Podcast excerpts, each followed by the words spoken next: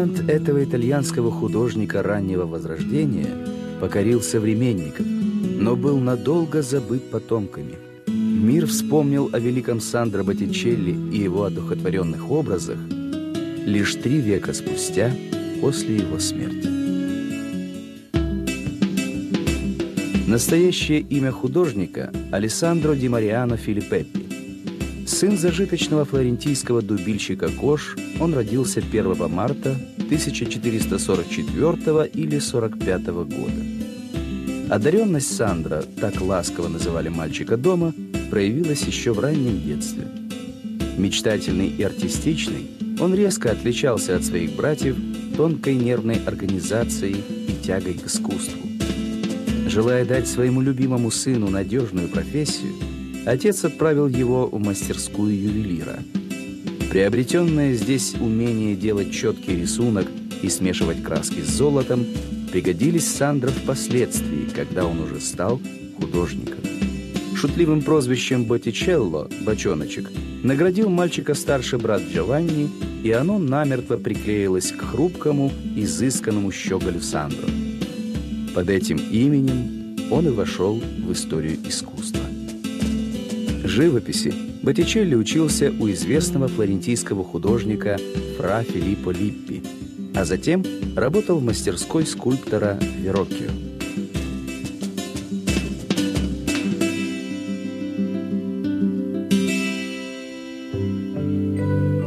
В 25 лет художник открыл собственную мастерскую – Вскоре имя Сандро Боттичелли прославилось на всю Флоренцию. Картины, написанные Боттичелли, украшали дома самых знатных горожан. Сам герцог Медичи, Лоренцо Великолепный, восхищался мастерством молодого художника и приблизил его к своему двору. В середине 70-х годов 15 века Боттичелли создал картину «Поклонение волхвов», своеобразный групповой портрет семьи Медичи у ног Богородицы. Поистине, произведение это – величайшее чудо, и оно доведено до совершенства в колорите, рисунке и композиции. Так написал о картине биограф Джорджо Вазари. Боттичелли был одним из первых художников эпохи Возрождения, которые внесли в свои произведения античные сюжеты.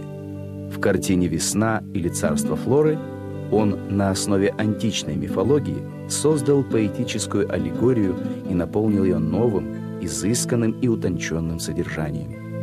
Через пять лет после создания «Флоры» Боттичелли написал картину, которая, по его замыслу, составляла с ней пару «Рождение Венеры». Художник создал свой образ идеальной женской красоты, в котором черты античной Венеры сочетаются с обликом христианской Мадонны.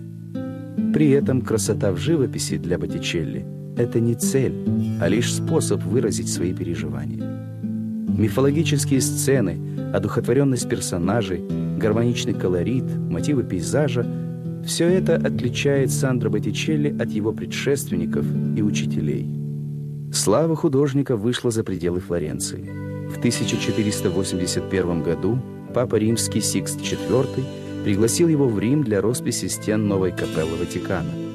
Три фрески, созданные Боттичелли, сцены из жизни Моисея, наказание Корея, Дафана и Аверона и исцеление прокаженного и искушение Христа стали одними из лучших произведений художника на библейские темы.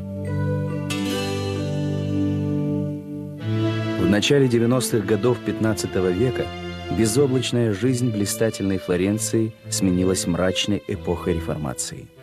После прихода к власти религиозного фанатика Савонаролы светские книги, картины и скульптуры полетели в огонь. Многие художники бежали из города, спасаясь от преследований Инквизиции. Боттичелли отказался. Он остался в Венеции и даже поддавшись всеобщему безумию, бросил в огонь несколько своих картин с изображением обнаженной натуры. Художник продолжал писать картины на религиозные сюжеты, но в них уже не было легкости и пластики Венеры и весны.